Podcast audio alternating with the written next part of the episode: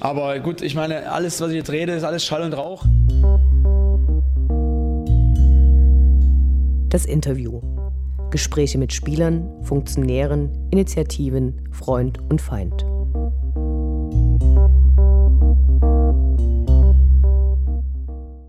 Das folgende sehr ausführliche Interview mit Dynamos Sicherheitsbeauftragten Norbert Gebauer wurde Dienstagnachmittag aufgenommen und ist ein schönes Beispiel dafür, wie kurzfristig es in diesen Zeiten Änderungen geben kann und auch, wie unterschiedlich Vorstellungen von Vereinen und Verbänden sind. So ist das Interview eine Momentaufnahme, die zeigt, wie sich Dynamo der Wiederzulassung von Fans und auch Gästefans im heimischen Rund in Zusammenarbeit mit dem hiesischen Gesundheitsamt nähert. Die DFL hat kurz nach dem Interview ihre Richtlinien vorgestellt, die davon stark abweichen. Dass die Vorgaben des nun für Dynamo in der dritten Liga zuständigen DFB anders sein werden, ist unwahrscheinlich.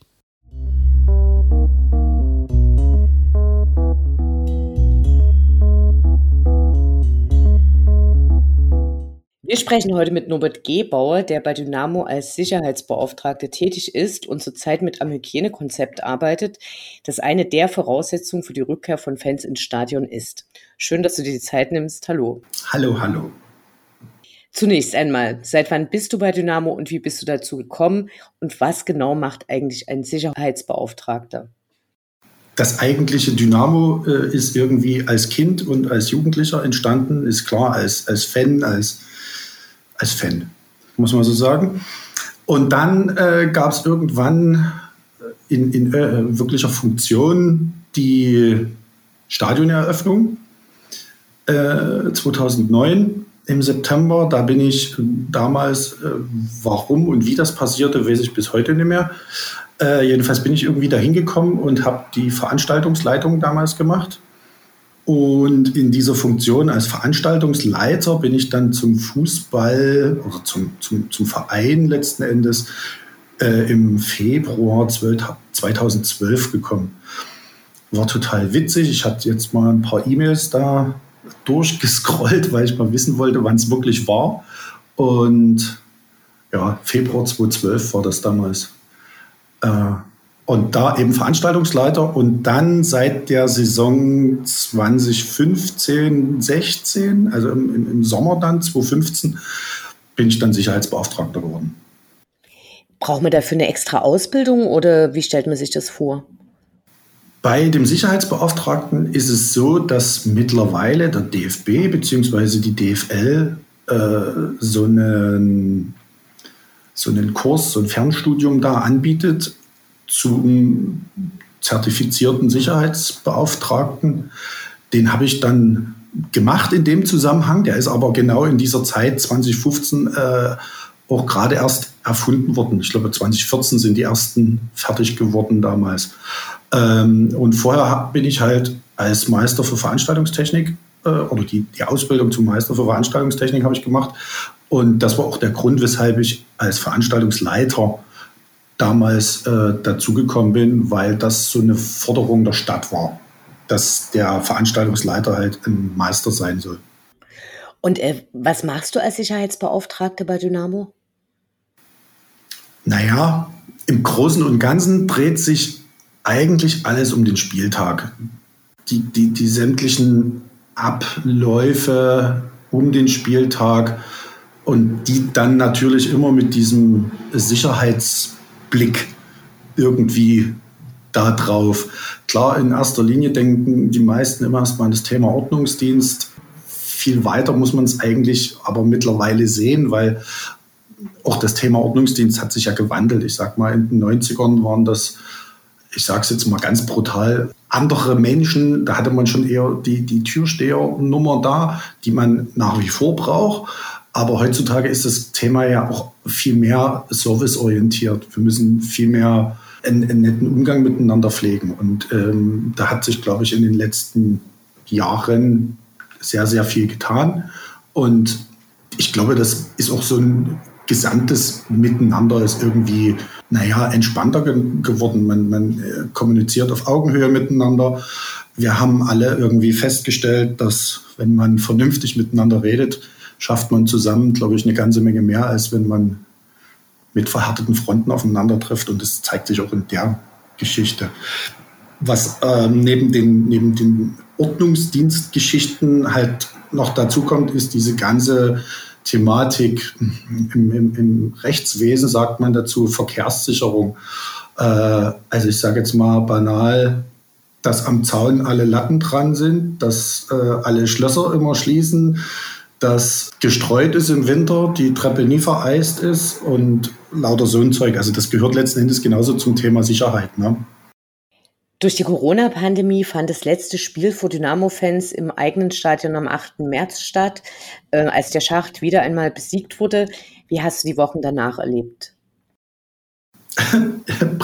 Im Prinzip genauso ein Shutdown wie viele andere auch, äh, da ich ja nie nur bei Dynamo Dresden tätig bin, sondern auch weiterhin meine Konzert- und Veranstaltungs- äh, habe, die ja genauso alle auf Null runtergefahren wurden, habe ich quasi zu Hause mit meinen Kindern gesessen und habe äh, Kindergärtner und Koch gemacht, sozusagen. Du hast das Hygienekonzept für die Freilichtbühne Junge Garde erstellt, wo nun bis zu 990 Leute Konzerte, Lesungen und ähnliches besuchen können. Wie ist das abgelaufen und was beinhaltet dieses Konzept und äh, welche Erfahrungen habt ihr bisher gesammelt? Also entstanden ist es ursprünglich aus der Idee, dass wir zuerst eigentlich eine kleinere Variante vom alten Schlachthof machen wollten mit so einem kleinen Outdoor-Theater. Da gibt es so eine, die, diese, diese Fläche vom alten Schlachthof wollten wir dafür nutzen. Da hatte ich auch schon ein bisschen was zusammengeschrieben, ein bisschen was gezeichnet, ein paar Kalkulationen so aufgestellt äh, und dann sagte der Rodney aus, der da quasi, naja, derjenige ist, der den Schlachthof zur Verfügung stellen muss, da sagte so, ach, wisst ihr was, wollen wir das nicht für die junge Garde probieren? Und dann hat er mich angeguckt, schreibst du was? Ich so, ja, na klar. Und da habe ich losgeschrieben und Rodney hat sich dann um das äh, Künstlerische gekümmert, also dass, dass äh, Veranstalter da sind, die entsprechend statt äh, veranstalten wollen. Und naja, dann fix zum Hygiene, äh, zum Gesundheitsamt das Hygienekonzept abgegeben. Dort ging es wirklich super, super schnell, das muss man wirklich sagen. Also wir hatten irgendwie innerhalb von 24 Stunden eine positive Antwort. Und dann ging es los bisschen geputzt, Türen off und es ging los. was, was beinhaltet dieses Konzept dort? Also was, was macht ihr an Vorgaben? Was müsst ihr da beachten? Interessanterweise machen wir relativ wenig Vorgaben. Also klar, die, die allergrößte Vorgabe ist halt die Besucherbeschränkung auf diese 990 Besucherplätze. Ähm, wir haben bis aktuell noch in, dem, in, den, in den festen Besucherbänken. Wer die junge Garde kennt, kann sich das vielleicht so ein bisschen vorstellen. Äh, es ist jede zweite Reihe aktuell gesperrt, um diese Abstandsnummer zu wahren. Aber ansonsten hat der Besucher eigentlich sehr, sehr viele Freiheiten, weil wir eben an der frischen Luft sind und weil wir äh, an sich genügend Platz haben. Die junge Garde äh, fasst im Normalbetrieb 5000 Besucher da ist eben, wie gesagt, reichlich Platz da und demzufolge muss man den, den Besucher jetzt nie so sehr bevormunden und, und gängeln, sage ich mal. Dem, also er hat dort wirklich ganz, ganz viele Freiheiten, eigentlich fast wie in, in einem normalen Konzertbesuch. Ihm, ihm, wird empfohlen, eine Maske zu tragen, wenn er Richtung Bratwurst oder Toilette geht, also Richtung äh, Gastronomie. Einfach weil dort möglicherweise Unterschreitungen von den Mindestabständen passieren können. Ähm, und trotzdem wird er nie gezwungen dazu. Also wenn er es nie will, dann macht er es halt nie, weil wir eben an der frischen Luft sind. Das ist halt dort der Riesenvorteil. Und ich denke auch, dass das dann der Vorteil in den Stadien sein wird. Wir haben halt zumindest bei uns im Stadion äh, im, im Public-Bereich frische Luft und demzufolge hilft uns das. Also ich sag mal, im Vergleich wie bei, ich sage jetzt mal Düsseldorf, dort ist ja nur ringsrum alles zu. Und dort werden die Auflagen anders aussehen. Du bist jetzt schon selber so ein bisschen in Richtung Fußball gegangen. Lass uns zum Fußball gehen. Wie sehen die derzeitigen Vorgaben von DFL, DFB hinsichtlich von Fans im Stadion aus? Also welche Parameter müsst ihr bei der Erstellung des Hygienekonzeptes beachten, die euch von den Verbänden vorgegeben werden? Naja, aktuell gibt es dort äh, ja nur dieses eine Empfehlungsschreiben, was so vor 14 Tagen, drei Wochen irgendwie rausgekommen ist. Und das ist ja sehr, sehr allgemein gehalten. Das ist äh, eigentlich eher so, ein, naja, so, eine, so eine Möglichkeit eines Leitfadens, wenn man sowas schreiben will. Ähm, ich, das werden wir so erstmal nie aufgreifen. Äh, wir, also muss auch dazu sagen, das wird logischerweise irgendwie alles in, in, einem, in einem Team passieren. Wir werden uns in allererster Linie erstmal an die Vorgaben vom Gesundheitsamt halten. Die Corona-Schutzverordnung wird quasi unsere Bibel sein. Und dann werden wir diese auf die baulichen Gegebenheiten unseres Stadions mal legen und dann werden wir uns dort oder und dann sind wir mittlerweile mittendrin, uns da Gedanken zu machen, wie wir dort geschickt Lösungen finden, um möglichst auch vielen Besuchern das Stadionerlebnis ermöglichen zu können. Äh, genau, und dann entscheidet sich ja, die DFL sitzen, glaube ich, heute, heute gerade und beraten, in welcher Richtung denn möglicherweise in der DFL dort so eine, so eine groben Vorgaben wie Stehplatzverbot, Alkoholverbot, was war es noch, äh, Gästefanverbot und war noch was Viertes, es waren irgendwie vier große Dinge. Die haben dann mit unseren äh, Vorgaben, die das Gesundheitsamt natürlich trifft, nichts zu tun. Ähm, trotz alledem haben wir ja gesagt, werden wir erstmal die Vorgaben vom Gesundheitsamt als, als Grundlage nehmen, weil wenn denn dann doch der DFB meinetwegen Ende September sagt, wir lassen das jetzt fallen, dann sind wir sofort fertig. Ja? Also das ist so die, die Grundidee, die gerade so dahinter steckt. Also jetzt einfach nie zu sagen, naja, Stehplatz geht eh nie, also machen wir uns darüber keine Gedanken. Also das ist falsch. Wir machen uns sehr wohl über Stehplätze Gedanken, wir machen uns über Gästefans Gedanken und, und, und. Also wir wollen schon erstmal die, die, die größtmögliche Variante her, herbeizaubern, so will ich es mal sagen. Wer arbeitet denn alles an diesem Hygienekonzept äh, fürs Dynamo-Stadion mit?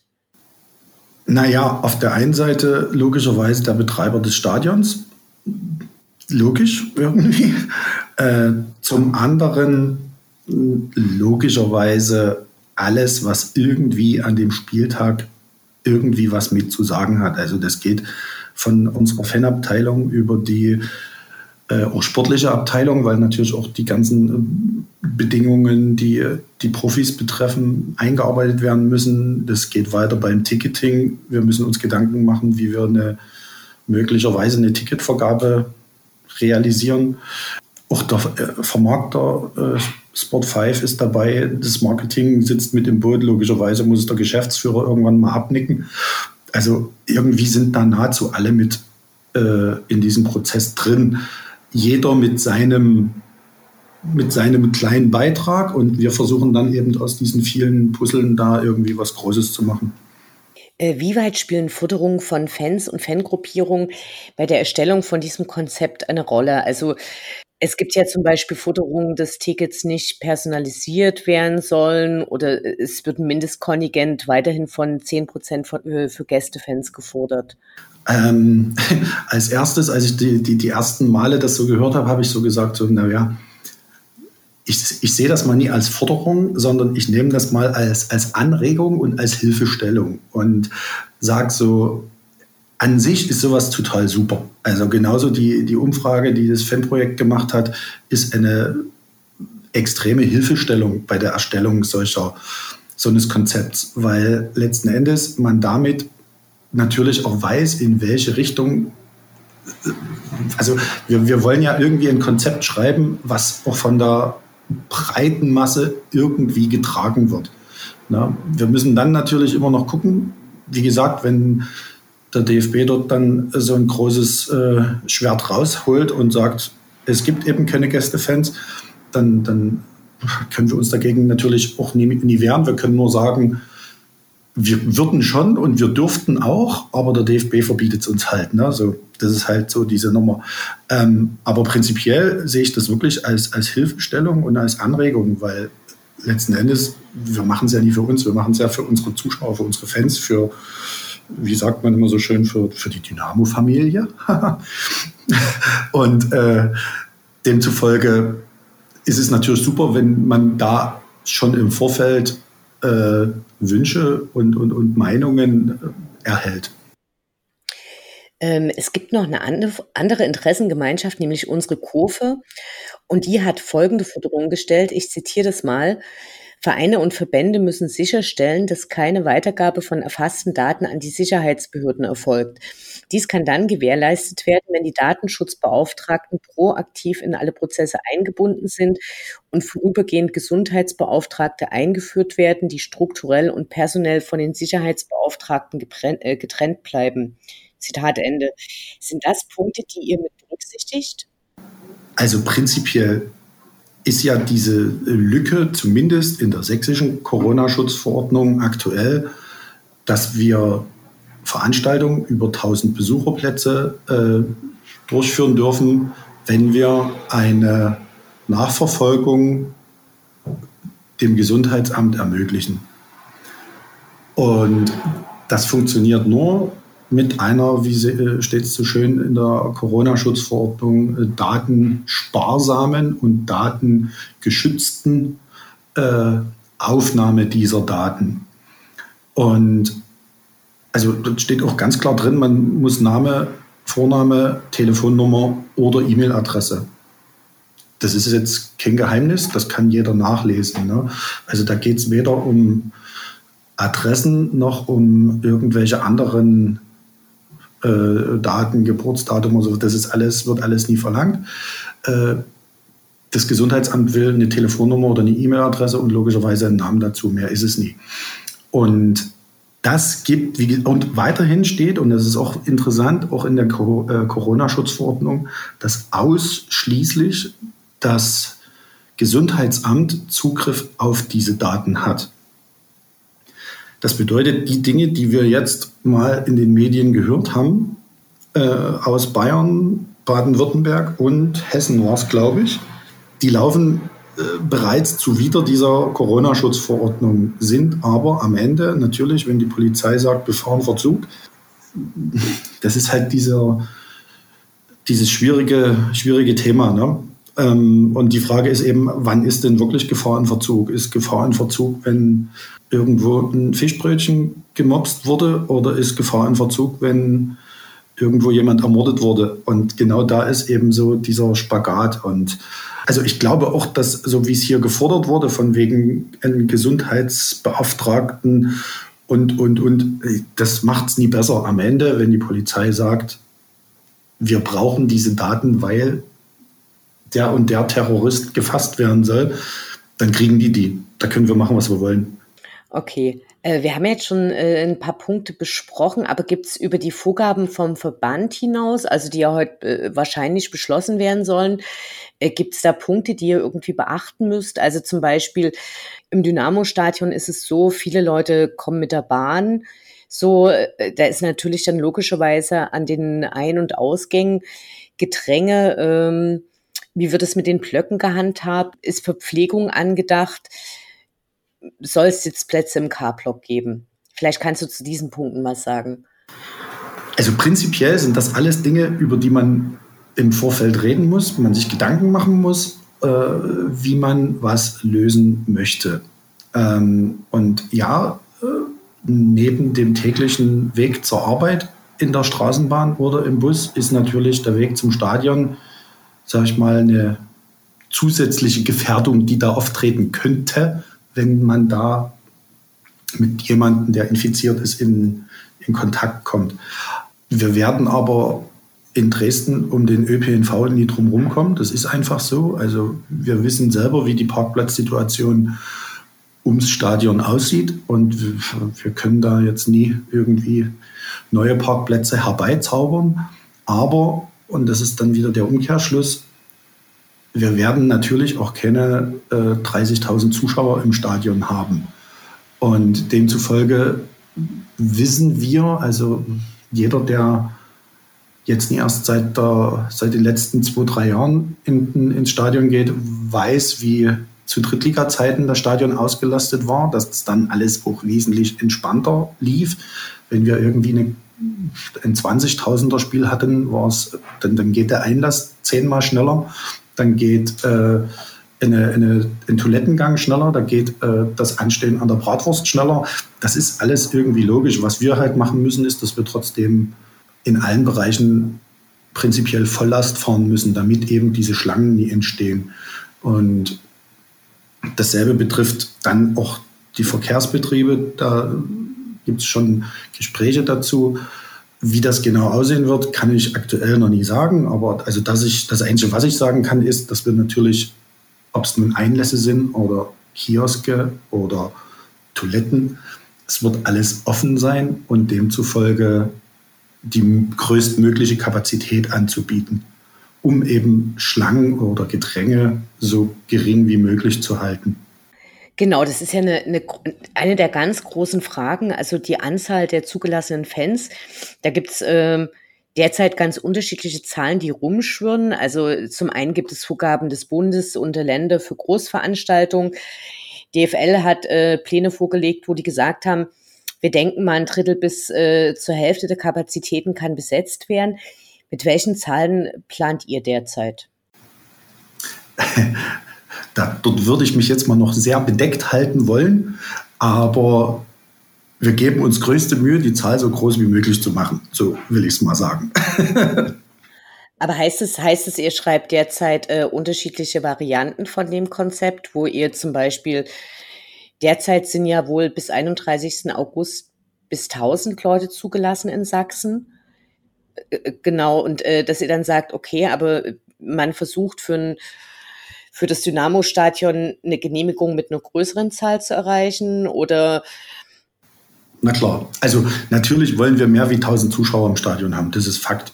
Und das ist, wie gesagt, in Sachsen Stand jetzt, muss man auch dazu sagen, ne, wir müssen immer über den aktuellen Ist-Stand sprechen, ist es auch laut Corona-Schutzverordnung aktuell zumindest planungstechnisch möglich, weil die aktuelle Verordnung sagt, wenn ich, ich, ich darf mehr wie 1000 Besucher reinlassen, wenn ich eben diese Nachverfolgung äh, mache. Mit dieser datensparsamen Sache, wie ich es vorhin schon mal sagte. Wie genau verfolgt ihr die Bestrebungen anderer Vereine? Gibt es da Inspirationen oder vielleicht sogar einen Austausch? Sehr, sehr, sehr genau, um ehrlich zu sein. Also wir tauschen uns letzten Endes aus über so eine Dinge. Ne? Marek hat jetzt letztens wieder äh, mal eine Mail rumgeschickt, wo nochmal ein paar neuere Dinge zu Union drin standen. Ich habe letztens wieder mit einem Kollegen aus Magdeburg telefoniert. Das Konzept von Rostock klingt ganz interessant, was die sich ausgedacht haben. Dort sind übrigens Gästefans draußen. Da gibt es auch keine Stehplätze, aber das ist bei dem Stadion natürlich die, der Infrastruktur geschuldet. Das Stadion hat halt wesentlich mehr Sitzplätze wie wir. Na, das sind ja nur die Ecken, diese Stehplätze. Demzufolge sagen die, na gut, auf die Ecken verzichten wir jetzt mal. Ähm, das muss man, das ist halt eben genau diese Sache. Es wird für jedes Stadion eine, eine, eine spezielle Lösung geben und da wird auch jeder Standort seine Eigenheiten kreieren dabei. Äh, von Union Berlin kam ja der Vorschlag, dass die alle Zuschauer äh, reinlassen wollen und dafür einen Tag vorher alle testen lassen wollen, damit das Stadion voll besetzt werden kann. Wie bewertest du den Vorschlag? ich finde die Idee erstmal total witzig. Äh, es ist eine, eine, eine, gute Idee, allerdings ist sie medizinisch halt nie ganz richtig, weil so eine Krankheit ja auch eine gewisse Inkubationszeit hat. Und dem zu, und man, äh, man, soweit ist man ja jetzt schon gekommen, dass obwohl ich noch keine Symptome habe und es auch noch nie wirklich nachweisbar ist in meinem Körper, ich trotzdem schon ansteckend sein kann. Und genau dort wird so ein bisschen der Hühnerfuß liegen. Auf der anderen Seite muss man natürlich auch sagen, es darf, bedarf ja auch Zeit, diese, diese Tests auszuwerten. Und ähm, demzufolge, die Idee ist super. Ich sag mal, das ist schon fast so eine Variante wie die DFL oder den DFB mit seinen eigenen Waffen zu schlagen, die ja am liebsten die Spieler täglich testen lassen würden. Ähm, und haben, sagen dann, oder machen wir es halt auch mit den Zuschauern. Ne? Ähm, und trotzdem ist das halt keine, keine Sicherheit. Und die Frage ist halt, wie viel mehr Sicherheit bringt das denn auch wirklich? Aber es ist auf jeden Fall ein Ansatz, eine gute Idee und man muss halt gucken. Also ich habe gestern, gestern war es irgendwie, dass die TU Dresden ein, ein, eine Sensorik entwickelt hat, um Coronaviren nachzuweisen. Also auch das ist vielleicht eine Option, ne? dass ich dann irgendwie so einen Automaten am Stadion stehen habe, wo ich mir meinen Zettel ziehen kann. Ne? Ich, halt, ich sage jetzt mal, ich halte einen Finger drauf und der sagt, hey, du bist sauber. Zack, kriegst einen Zettel, kannst reingehen. Also das wird morgen oder übermorgen nie funktionieren, ne? das ist klar, aber das wäre auch eine, eine, eine fiktive Lösung, sage ich mal.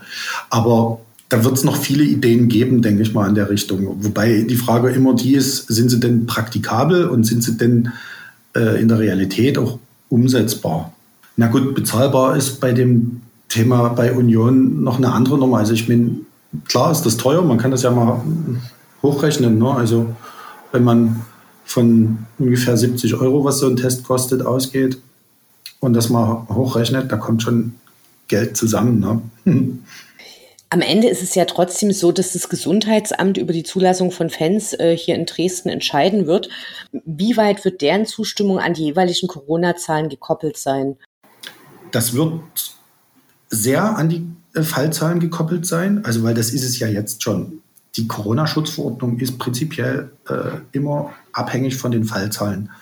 Und wir haben in Sachsen halt das Glück, dass wir sehr, sehr niedrige Fallzahlen haben und demzufolge ist auch unsere Corona-Schutzverordnung sehr relativ locker. Also ich war jetzt in Bayern letztens im Urlaub, äh, da sieht das schon deutlich anders aus, muss man einfach so sagen. Und wird es aber äh, eine Rolle spielen, dass Dynamo ja schon einen wesentlich größeren Einzugsbereich hat? Also werden dann äh, Dresdner Zahlen rangezogen, sächsische Zahlen oder ähm, könnte es auch sein, dass das Gesundheitsamt sagt, naja, Dynamo, ihr habt so viele äh, Fans in ganz Deutschland, wir müssen da was ganz anderes zugrunde legen?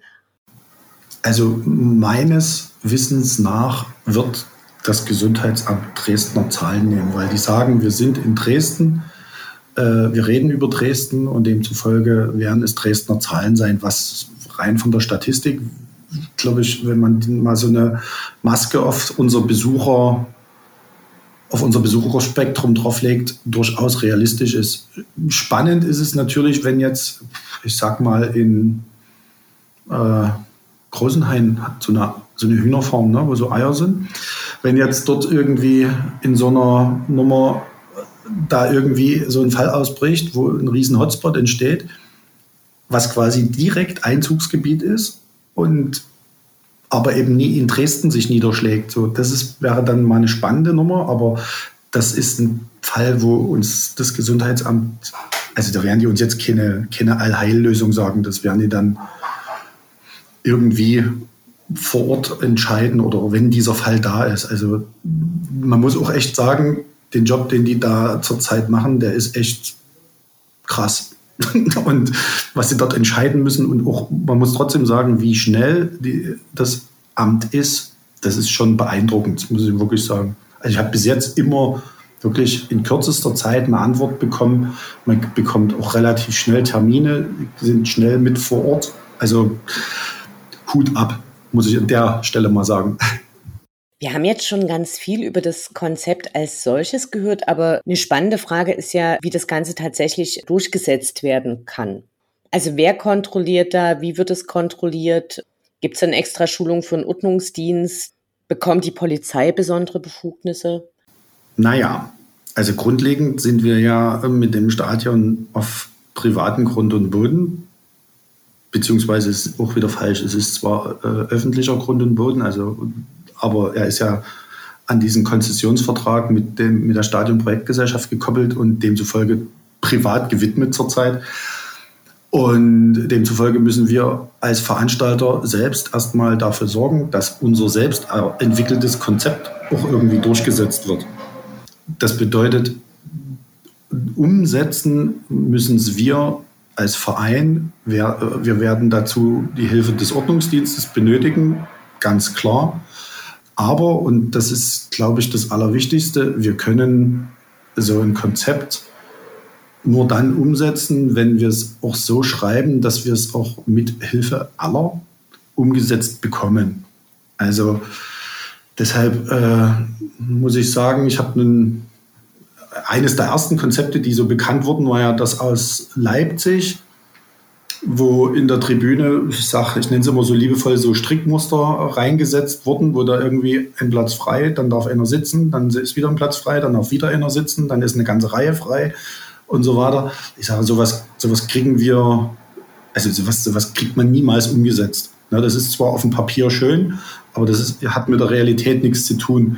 Und demzufolge brauche ich sowas auch nie niederschreiben. Also da ist es schade um das Papier.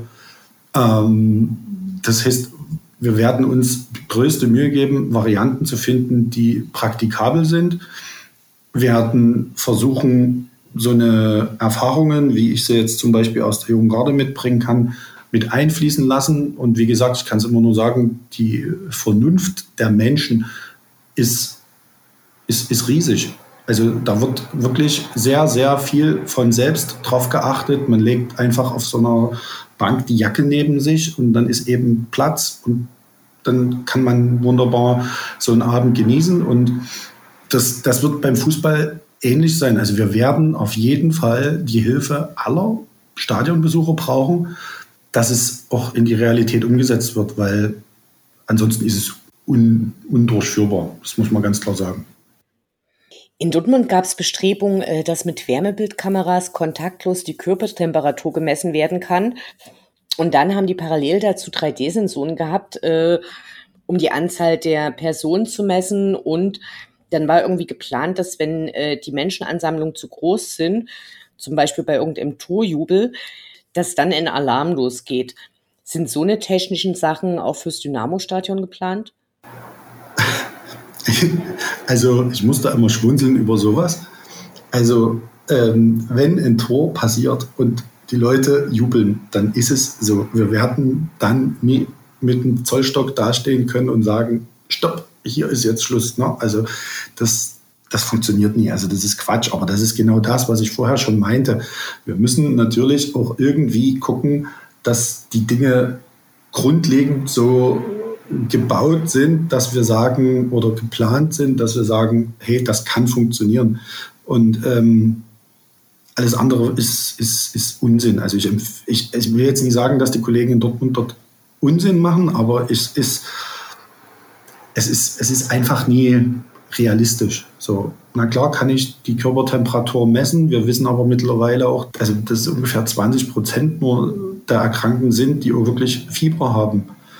Also demzufolge, und wenn man jetzt überlegt, ich meine, wir haben in Dresden, gestern hatten wir wieder einen Neuerkrankten, also keine Ahnung, wir haben zurzeit vielleicht in Dresden 10 oder 20 aktive Fälle, die wir wissen. Ne? Und wenn ich dann mit einem Fieberthermometer dann anfange, also das ist, ah, das ist, das ist kompliziert und schwierig. Also das, ich glaube, da ist ein Abstand halten und eben viel frische Luft und äh, eher diese, diese typischen Gefährdungsquellen zu minimieren, indem ich sage, ich appelliere an den VIP-Besucher, dass er eben nie stundenlang im Fahrstuhl steht, sondern dass er einfach reinkommt und auch raus auf die Tribüne zu seinem Platz geht, ist, glaube ich, die zehnmal bessere Lösung, um sich zu schützen.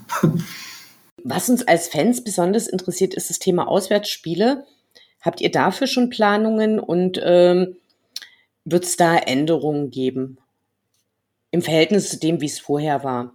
Naja, bei Auswärtsspielen sind wir jetzt aktuell erstmal grundlegend machtlos, weil natürlich, äh, selbst wenn es jetzt nicht dieses Verbot von DFL und DFB geben sollte, es ganz viele Vereine gibt, die erstmal dieses Gästethema sehr weit wegschieben. Siehe Rostock. Also das ist genau das beste Beispiel, dass sie eben sagen, wir wollen erstmal eigene Zuschauer reinbringen und fertig.